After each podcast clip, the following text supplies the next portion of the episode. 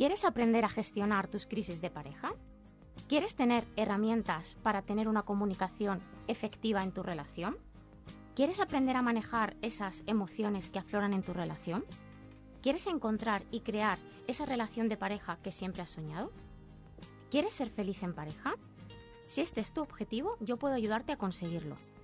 Ser feliz en pareja es posible. Hola, soy Patricia Sánchez, psicóloga y terapeuta de pareja. Puedes encontrarme en redes sociales, arroba ser feliz en pareja y en mi página web, amoresilienteterapias.com. Te espero. de siempre. Tenemos una oferta laboral para ti. No te molestes. No me interesa ya. Lo repito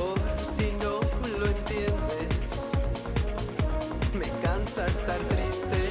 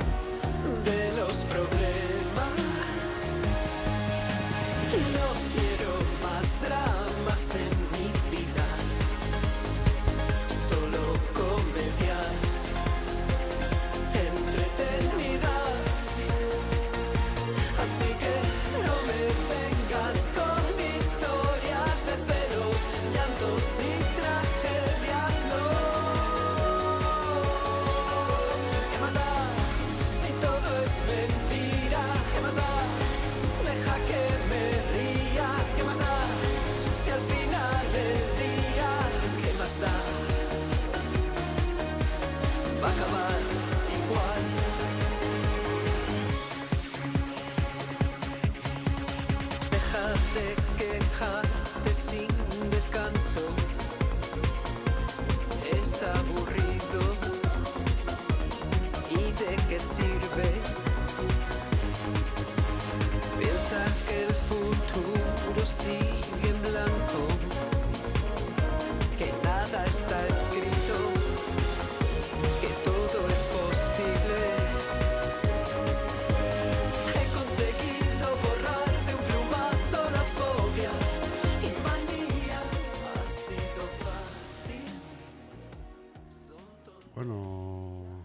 de este pequeño incidente técnico que tenemos aquí en el estudio, eh, mira, voy a, te voy a hacer el programa como, como los cantantes, sujetando el micro con la mano. ¿eh? Eh, Bájame un poquito la música que me estoy quedando. Pero me estás oyendo, ¿no? ¿Me Sí, estás me- oyendo a mí también? Te oigo a ti, pero la música la oigo, pero ah, que, que te no cagas. puedes oír dos cosas a la vez. Es que yo Patricia si, Sánchez López no puede oír dos cosas a la No puedes oír una cosa por un oído y otra por otro. yo si oigo Alaska, no, puedo. oyes a mí. No. No puedo, no puedo atenderte a ti. Oye, ¿hay alguna... Oye, escúchame, este drama que hemos vivido ahora mismo, Sí. ¿Qué te parece? eh? Justo. te he visto con cara de... mm, Digo, qué momento más inoportuno. ¿Mm? Te Qué momento más inoportuno. qué momento más inoportuno y que... Menos pero, mal que tú eres de la casa, Patricia. pero ¿qué ha pasado? ¿Se ha roto? Se ha roto, estaba medio roto ya y yo no sé qué ha pasado, que se ha vuelto a descolgar. Y ya no se puede arreglar eso, ¿no? Sí, hay que descolgarlo, hay que arreglarlo, pero... Hay que pero pegarlo y En todo. este momento sí, habrá que hacer aquí algún Tenemos que improvisar. Bueno, tú eres, el tú eres un artista de esto. Improvisar, adaptarse y vencer. Eso es. Este es el lema de, lo- el lema de los marines. Improvisar, adaptarse y vencer. Es, es que es la vida, ¿no? Hay Es que vida, improvisar, hay que vida, sí, sí, adaptarse sí. Y, hay que, y hay que seguir caminando, Claro. no quedarnos ahí. Claro. En las relaciones pasa lo mismo, ¿no? Sí, veces Hay que totalmente. improvisar, hay que adaptarse, Mm, y hay que que- ceder, hay que, hay que ceder en vez de vencer, o por lo menos convencer. eso es. ¿Mm? Y de 15 guerras hay que librar mm, pocas de ellas, porque hay Las muchas cosas que que- podemos soltar, las que Las merecen la pena. sepas- Las que sepas que puedes ganar, por lo menos. Y las que merezcan la pena, porque hay muchas veces que nos generamos mucho conflicto innecesario. Que tienes frío hoy, parece que no te quitas la chaqueta. No, es que estoy bien, es que el look va con chaqueta. Venga, a ver, Ah. espera, comentador de moda. No, no, no, te he dicho, tiene frío. Es que te veo, veo que es una chaqueta que abriga, es una rebequita, es una rebequita gordita, No abriga mucho. ¿no? No, estoy Ah. bien, estoy bien. Pero bueno, igual hace frío. ¿Tienes alguna estudio. anotación a No, mi- ah, perfecto, vale, ahí vale. viene muy bien combinada. En cuanto a anillos, a ver, sí, Todo. perfecto, todo perfecto. Todo perfecto, ¿no? Paso Qué la monas viene siempre. Qué mona va esta chica siempre. Ay, Ay, madre. ¿Hay alguna posibilidad, por pequeña que sea, de arreglar esto o no? El, el micro creo que no. el micro no. Pues fíjate que te cojo la pregunta porque vamos a hablar de algo parecido. Sí. Vamos a hablar de, mm, de esa idea a la que nos aferramos de arreglar una relación cuando claramente no hay arreglo. Cuando ya llega un punto en el que estamos viendo que no, pero nos seguimos enganchando, nos seguimos eh, seguimos mendigando amor, seguimos no queriendo soltar esa, esa relación, que puede ser de pareja o puede ser de cualquier otro tipo, muy probablemente por el miedo a quedarnos solos. Y esto pasa mucho, pasa mucho que nos aferramos a las cosas y nos aferramos a las relaciones y hay un punto en toda relación en la que hay que saber discernir si a lo mejor lo que toca ya es soltar esa relación. Y... Pero claro, ese punto te puede venir al cabo de tres años de tu vida, que, ¿no? que has echado tres años ahí, en, como dice aquel, el negro, ¿no? remando. Bueno, en negro seguro que no serán porque seguro que hemos sacado aprendizajes. Pero yo hablo ya de ese punto en el que estamos mendigando que el otro no se vaya. Cuando el otro ya no quiere quedarse. El Yo hablo, no me dejes, ¿no? El no me Efectivamente. dejes. y en la película de la que vamos a hablar hoy, que es una película, eh, es La flor de mi secreto. Pero ¿quién no ha dicho alguna vez no me dejes? ¿Tú nunca has dicho a nadie no me dejes? No lo recuerdo si ¿O no me dejes ahora? ahora, ahora mismo. No. Yo no recuerdo si no, si, lo he, si no lo he dicho en algún momento, que puede ser que en algún momento lo haya dicho, pero lo que estoy convencida es que ahora mismo no lo diría. Yo no lo he dicho, pero lo he pensado. Porque o sea, creo que tenemos que llegar a un punto en el que tenemos que entender que el que quiere se queda y el que no se va. Y no podemos retener a nadie, pero esto en general. Estamos a- tan aferrados a las relaciones que estamos siempre intentando salvar cosas y es que no no- las relaciones no se salvan. O se está o no se O está. no se está. Y el que quiere estar se queda y el que no quiere estar se va. Y es inevitable, pero esto que nos pasa con todo, con las relaciones de pareja, pero con las amistades también. Y yo creo que hay que trabajar mucho el categorizar los vínculos. Me estás distrayendo con el micro. Te veo tan. Perdona, Improvisa, adáptate. Impro- adáptate, mira, se te mueve para los lados. Al final, ay, mi madre, verás tú que la vamos a liar. Nos hemos electrificado. Al final hay vínculos que son temporales y hay relaciones de todo tipo que son temporales. Son relaciones temporales aquellas que están sujetas a una circunstancia, cuando termina la circunstancia, termina la relación. Y no pasa absolutamente nada, ni tenemos que aferrarnos a esas relaciones. Y muchas veces también son relaciones de pareja que son temporales, momentáneas, son de un periodo de nuestra vida. ¿Cómo va? Va, va. Tú sigue, sigue, Yo sigo, ¿no? te estoy escuchando. Esto es como... Ahí va. Ah, mira. Esto es como... Uy, mi madre. Por Dios, que salgamos vivos hoy. El directo, ¿Alguien- el directo está en Facebook. ¿Alguien ha encendido una llama? No, no, menos mal. ¿El directo está en Facebook? Por supuesto. Ah, no, es que aquí se quitó porque como la música se quedó tanto tiempo, se corta, ¿sabes? Ah, sí. En, en Instagram sí te cortan por derechos de autor. Pero Aquí si no, si no estaba sonando. Sí, No, sí, sí. Estaba quiero decir que había Sí, pero se, sí, pero se escucha. Ah, pero pilla. Lo qué pilla, lo cuco, qué El. Instagram es muy cuco. Bueno, rebobino. Estaba hablando de que hay vínculos que son temporales, asociados Sí. a determinadas circunstancias. Sí. Incluso pasa con las relaciones de pareja y asociados a diferentes eh, aprendizajes que tenemos que vivir en una determinada etapa.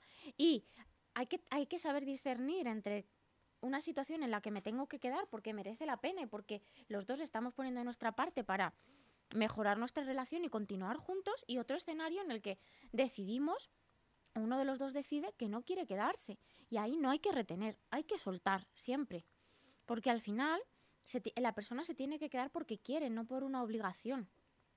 Y mm, yo muchas veces siento que o bien estamos en un extremo o estamos en otro, es decir, o soltamos todo o no nos quedamos en ningún sitio. Y tenemos que encontrar el equilibrio y la palabra para ello es discernir. Y en esta película he escogido, hay muchas cosas, ¿vale? No sé si esta película me la has recomendado tú. No, pero lo he visto.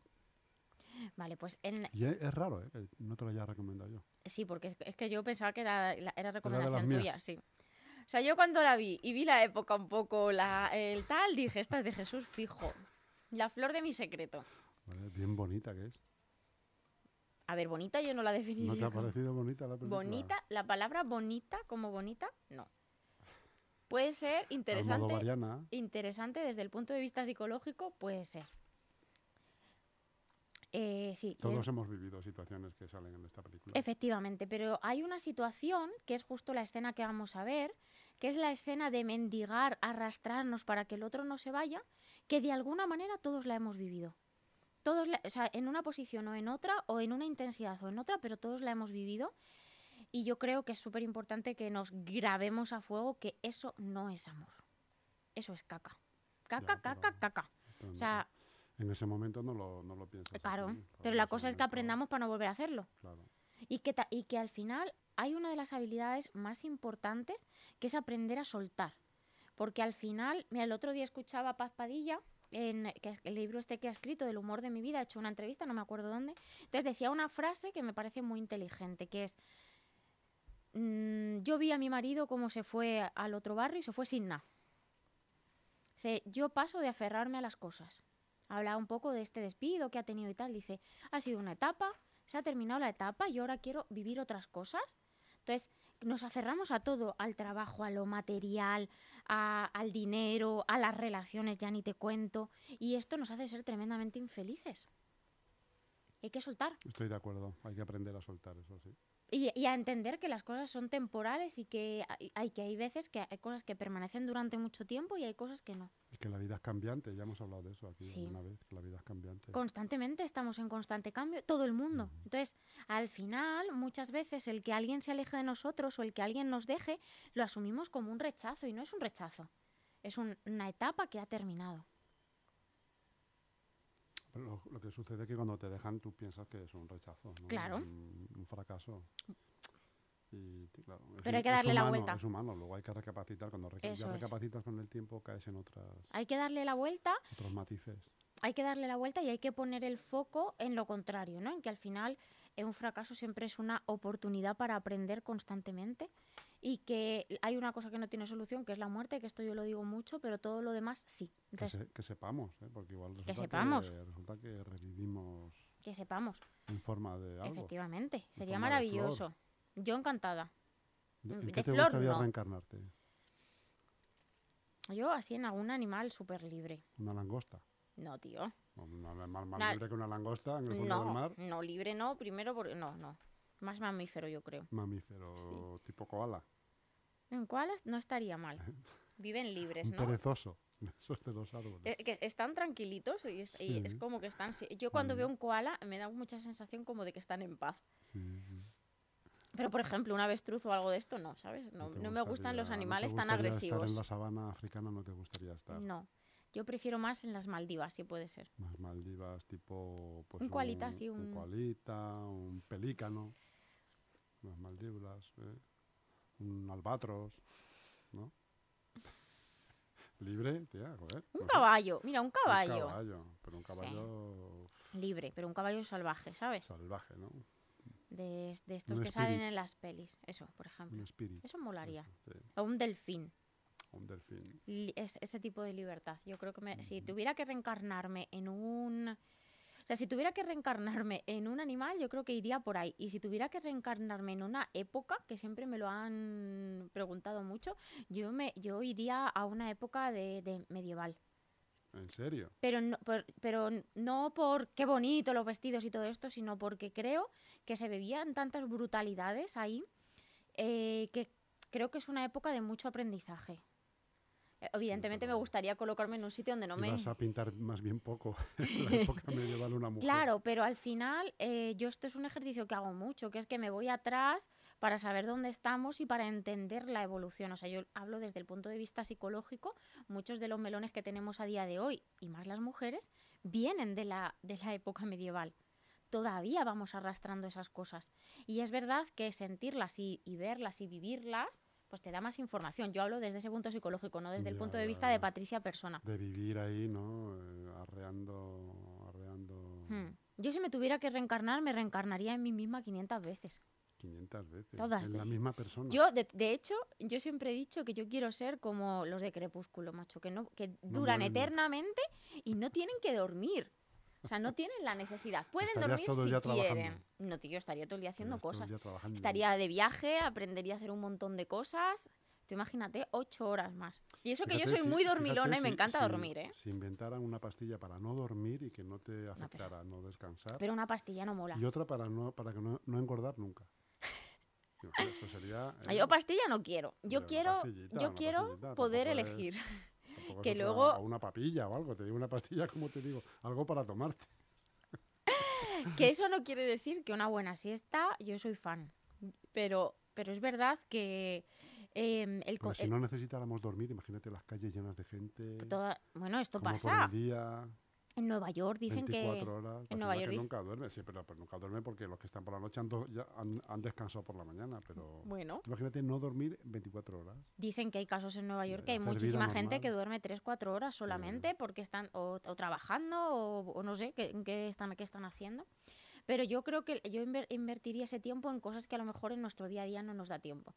Me acuerdo que en, en leer, Crepúsculo, por ejemplo. yo en leer, yo eh, creo que me Leer. cogería un libro y me tiraría toda la noche Claro. leyendo o me meditaría, haría yoga, bueno, pero que, que vamos a tener que seguir durmiendo y que de hecho yo soy fan de dormir, o sea, yo soy súper dormilona. Yo. No hay nada mejor que un viernes noche, peli y quedarte frito. Eso es un placer de la vida. Pero es verdad que el cansancio, que es lo que te ha llevado mejor a dormir más horas, pues imagínate que eso, no, que no fuéramos humanos, que fuéramos vampiros, que pudiéramos hacer 500 cosas. Yo creo que al final de todo se cansa uno. Eso dice mi suegro siempre. Mi suegro, que es muy sabio, dice, de todo se cansa uno. Mm.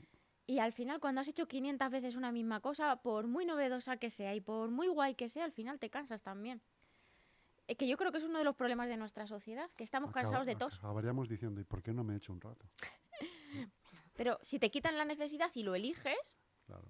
pues oye, te acuestas Bueno, cuando te da la gana. Estamos hablando de esto y dentro de a lo mejor de 60 años eh, existe ya Algo así. este formato. ¿eh? No sé. Pero sí que es verdad que entre el futuro y el pasado, yo viviría mi vida. O sea, ni me iría a una época más pasada a nivel de persona, ni me iría a una época más futura. Viviría mi vida y volvería a hacer todo lo que he hecho hasta ahora. Creo que sí. Y eso siento que es algo bueno. Y que en todos nos lo deberíamos de plantear, porque todavía nos quedan años por delante, a lo mejor deberíamos de plantearnos, oye, ¿he hecho lo que me ha dado la gana y estoy eh, feliz con mi vida o no? Y cuando dices años por delante, ¿por qué me miras y sonríes? Por si te quieres plantear algo, Ah. porque es verdad que a mí me da más tiempo todavía a A recalcular, mí ¿sabes? se me achica el tiempo ya. Ya, no, ya, tío. Yo no, yo no puedo corregir ya el tiempo. Bueno, cállate, que yo he cumplido 31 ya, tío. Uf, verdad, tío, es verdad, Muy fuerte, muy fuerte. Muy fuerte, muy fuerte. Oye, pues el otro día leía una- a una chica que decía que en Instagram que a partir de los 30 los años pasaban volando. Yo digo, es que a mí eso me pasa desde los 20. O sea, es que yo tengo la sensación que desde que he cumplido 20 a los 31, estos últimos 11 años, Se han pasado... se han pasado como si volando. sido cuatro en vez de diez, ¿verdad? Sí, se pasan volando. Entonces, si luego a eso le sumas que cuando tienes hijos se pasan más volando todavía, al Mm, final sí, eh, yo me sí, quedo sí, mucho con el mensaje de hay que exprimir la vida. Que 31 no son muchos, pero que ya he vivido 31 años y se me ha pasado así. ujú. Entonces, al final, yo creo que hay que tener también un punto de conciencia y decir, oye, ¿a dónde voy? ¿Dónde- ¿Qué quiero hacer? Y eso, soy feliz con lo que he hecho.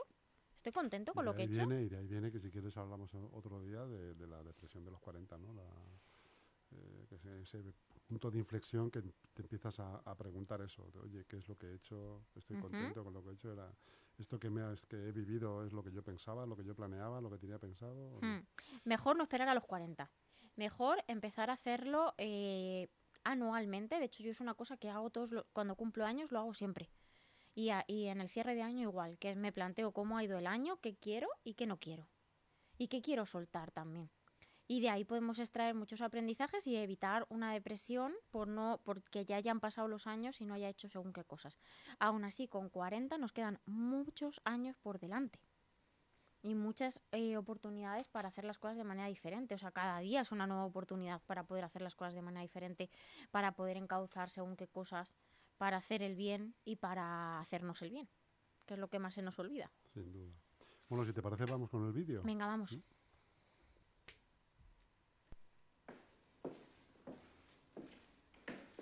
Paco, yo soy muy burra y a veces no me entero. O sea que te ruego que respondas de una puta vez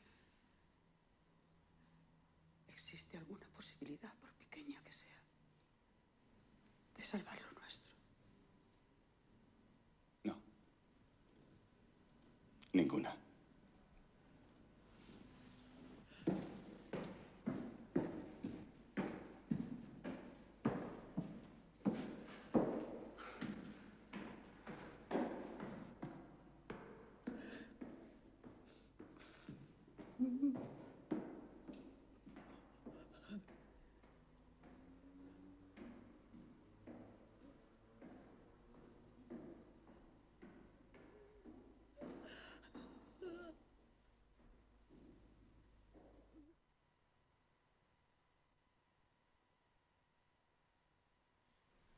A este momento me refiero yo. Este momento de. Este momento de arrastrarnos para que el otro se quede. Yo creo que ahí es donde el amor al otro nunca puede eclipsar en nuestro amor propio.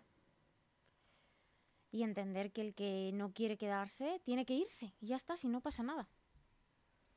Tendremos que sanarlo, tendremos que colocarlo, pero mm, arrastrarnos para que el otro se quede a nuestro lado, desde luego, no es la opción ni la, ni la vía para poner cada cosa en su sitio. Y esto pasa muchísimo, Muchísimo. pero muchísimo.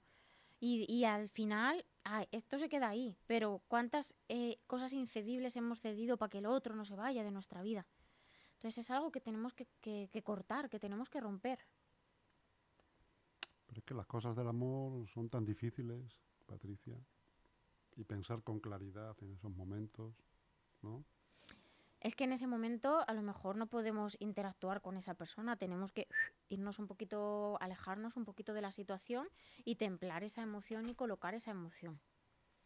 Pero lo que está claro es que así lo único que haces al final es exponerte a que te hagan más daño. O sea, tú mismo te estás exponiendo a que te hagan más daño, eso va a repercutir en las heridas de infancia completamente, se va a abrir una herida de abandono muchas veces una herida de rechazo o humillación, depende de la situación, súper grande y eso va a repercutir muchísimo en, tus, cómo vas a generar tu duelo posterior. Puede ser un duelo sano pasando por la tristeza o puedes enquistarte ahí y hay personas que están ahí eternamente. Y luego al final, eh, que yo siempre ah, tengo una- un amigo, un colega de, de trabajo, que siempre dice una frase que a mí me parece súper inteligente, ¿no? Que es las gallinas que entran por las gallinas que salen. ¿Esto qué quiere decir? Que hay cosas que se terminan y cosas que se abren. Cosas que se cierran y cosas que inician. Que hay otro refrán que es con... eh, ¿Cómo es esto? De una puerta que se abre, otra que se cierra, una cosa así. O lo que no van lágrimas van suspiros. Pues eso no es lo mismo, ¿no? Siempre. Lo que no van lágrimas van suspiros. Ah, bueno. Las gallinas que entran por las que van saliendo. Por las que salen. Vale, vale, vale, ya lo entendí. Pues esto, ¿no? Que al final, ¿cuánto ponemos el foco en lo que no tenemos en lugar de poner en todas las oportunidades que tenemos diariamente? Ya terminé de ver la peli del método Williams. ¿Ya has acabado? ¿Y qué te ha parecido? Un poco lo que te dije el Lo otro día. Sí, ¿no? la traeré, la traeré. Pero creo que es una película que, que al final deja muy... eh, Él tiene muy claro que hay que soltar para ganar, por ejemplo. Me ha venido a la cabeza por esto. O sea, él tiene muy claro que hay que soltar y que hay que dejar de hacer ciertas cosas para llegar a donde quiere llegar. Al objetivo. Y se- le importa un pimiento incluso enemistarse con personas influyentes o importantes. Porque sabe a dónde va y si te gusta bien y si no te gusta, pues no te asumes. Apártate, ¿no? Y él lo tiene muy claro, va a por ello y sabe que tiene que cerrar ciertas cosas para poder abrir otras.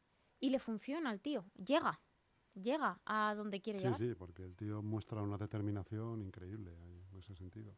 una determinación y, y una, capa- una capacidad de visualizar hacia dónde quiere ir y de, que, y de no generar interferencias, que son interferencias muy golosas, quiero decir, pero el tío sabe a dónde va. Sí. Y de confiar además y creer mucho en lo que está haciendo. Y en, y en este caso de la película, en sus dos hijas. ¿no? De En sus dos mucho. hijas y en su metodología, ¿no? Que Ujú. al final es lo que luego las hace brillar. Ujú. Entonces, yo creo que es un buen ejemplo también para que veamos el hecho de, para coger hay que soltar. Y al final de la película de La Flor de mi Secreto, ocurre un poco esto, ¿no? Aparece una oportunidad que no hemos estado viendo porque hemos estado cegados con eso que no es y me he perdido lo que es. Y ya es tarde, Entiendo. ¿entiendes? Yo me reencarnaría en, pa- en el padre de las Williams. Esto es como, esto es como cuando yo hago alguno de los vídeos que Pero escenifico... por, por estar en Estados Unidos solo. ¿eh? Ya, ya, ya. Esto, esto que acaba de pasar es como cuando yo hago alguno de los vídeos que escenifico que hay una conversación y el otro está pensando lo que le da la gana, pues eso es lo que te acaba de pasar a ti. O sea, yo te estoy hablando de una cosa y tú me has hablado. Pero si te he dicho que estoy de acuerdo. si es que nunca acierto contigo, Patricia. Entonces, ¿en quién te Nunca a ver, ¿en quién te reencarnarías? En el padre de, los, de las Williams. Sí. Hombre, A ver, hay una, Estados Unidos, lo que me gusta a mí el tenis. Bueno, bueno, hay bueno, una frase que dicen que Las es que raquetas. hay una frase que dice que todo el- que todo genio está un poco loco. Sí. Y, y él él lo escenifica bastante bien porque tiene ahí un punto, pues eso, de, de locura importante. Que es un poco lo que yo decía el otro día, que es más que probable que el personaje se haya comido aparte del actor. Y que ese punto de locura te le haya absorbido. Pero está ese punto de locura de... O sea, al final se fija algo y casi que le da igual perder un brazo, una pierna, eh, lo que sea, ¿no? De hecho, Sí, le sí, llegan a pegar sí. una paliza, por- pero él sigue empecinado en la historia. Entonces, ese punto de locura, no sé yo, Jesús, si te lo recomendaría. Yo creo que se puede coger de ahí lo mejor y hacerlo de otra manera. Un poquito más sereno y con un poquito menos de consecuencias, por ejemplo, en la relación de pareja. Estoy de acuerdo, pero fíjate, cuando vemos todos una película o leemos una biografía sobre este tipo de genios, Mm. tipo este hombre, Sí, sí, ¿no? sí, o siempre es así. tipo- O tipo Steve Jobs, Sí, o tipo el fundador Stephen de- Hawking también es un- Hawking, o tipo el fundador de, El de Google. McDonald's o el de Google, ¿no? y el de Facebook también es- Facebook. Es, una historia bastante similar.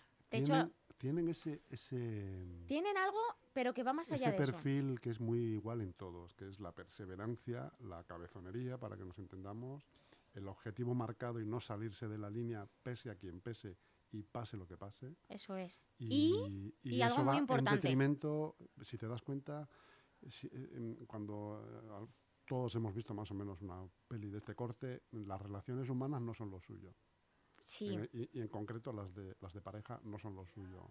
Mm, No, no, no puedes ser un genio y en, y en casa otro genio. vale. Sino que en casa eres un desastre. Y me remito, por ejemplo, a grandes actores, Henry Fonda, eh, Peter Sellers, eh, estos actores que vemos, hemos visto, que nos han hecho reír y que son, o son idílicos, en- por lo visto, por lo que he leído en sus biografías, en la vida privada eran auténticos ogros con los hijos pero ogros y con las mujeres. De hecho, se casan tres, cuatro veces, tienen seis o siete hijos con tres mujeres diferentes y so- no mm, re- repudian a todos. ¿no? Bueno, Hay un punto en común en todos ellos que yo creo que es lo más importante, sin duda, de toda persona que consigue sus metas, que es que tiene que haber un puntito en el que te da igual lo que te digan los demás. Mm. Tiene que haber una capacidad de tolerar la desaprobación de los demás muy grande, porque tú sabes a dónde vas y al que no te acompaña y se queda, ¿no? Eh, es verdad que venimos de esa trayectoria, pero eso tiene que ver con una creencia que es eh, limitante, que está en nuestro inconsciente y es de escasez completamente y es que tenemos que elegir. De hecho, si nos remontamos a años, años, años, años atrás, había una creencia que decía que tenías que si tienes buena salud no tienes dinero y si tienes dinero no tienes pareja. Entonces, en la mentalidad de escasez antigua está en nuestro inconsciente la idea de que tenemos que elegir. Y eso ha generado esas otras muchas cosas, pero es que ha generado que haya gente que tiene las tres cosas, que se arruine una de ellas para cumplir esa creencia. Entonces, eh, eh, ha sido así, pero yo creo que a día de hoy, por ejemplo, tenemos modelos de gente triunfadora que sabe equilibrar con su vida personal. Y, o sea, me viene a la mente, pero que me viene a la mente, por ejemplo.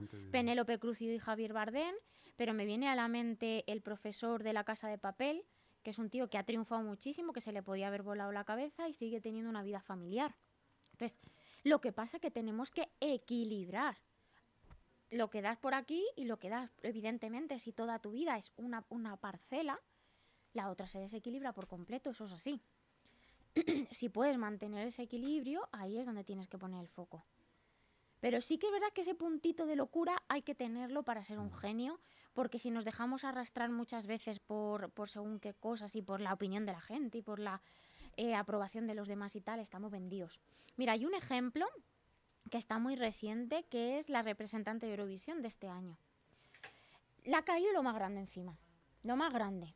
Y la tía tiene tan claro a dónde va, cómo va, lo que hace y lo que vale, que la puede haber dolido, pero no se ha movido ni esto. Y hemos conseguido en, en Eurovisión lo que no se ha conseguido hace muchísimos años. Y es que es la primera vez desde que fue Rosa, en 2000, esto creo que fue en 2001, que nos apuntan como posible ganador. Es la primera vez en 20 años, 21, Que se cuenta con España para... que, que ha ido a sitios que no habíamos vuelto a ir, eh, a, a a pseudofestivales, a congresos, a, a un montón de historias. Y es el ejemplo de una tía a la que se le ha echado todo el mundo encima, pero como estaba tan preparada para lo que quiere, la tía va en fila. tan Ah. focalizada en su objetivo. Claro. está- sí, sí. Va al donde quiere ir. Y yo creo que esto es muy importante en nuestra vida si queremos conseguir nuestras metas. Muy bien, Patricia, pues ahí con este mensaje, si te parece, Ahí nos quedamos. abrochamos el programa. Eso es. Pues nos vemos la semana que viene. Nos vemos la semana que viene sin falta. Eso es. Hasta pronto. No quiero más dramas en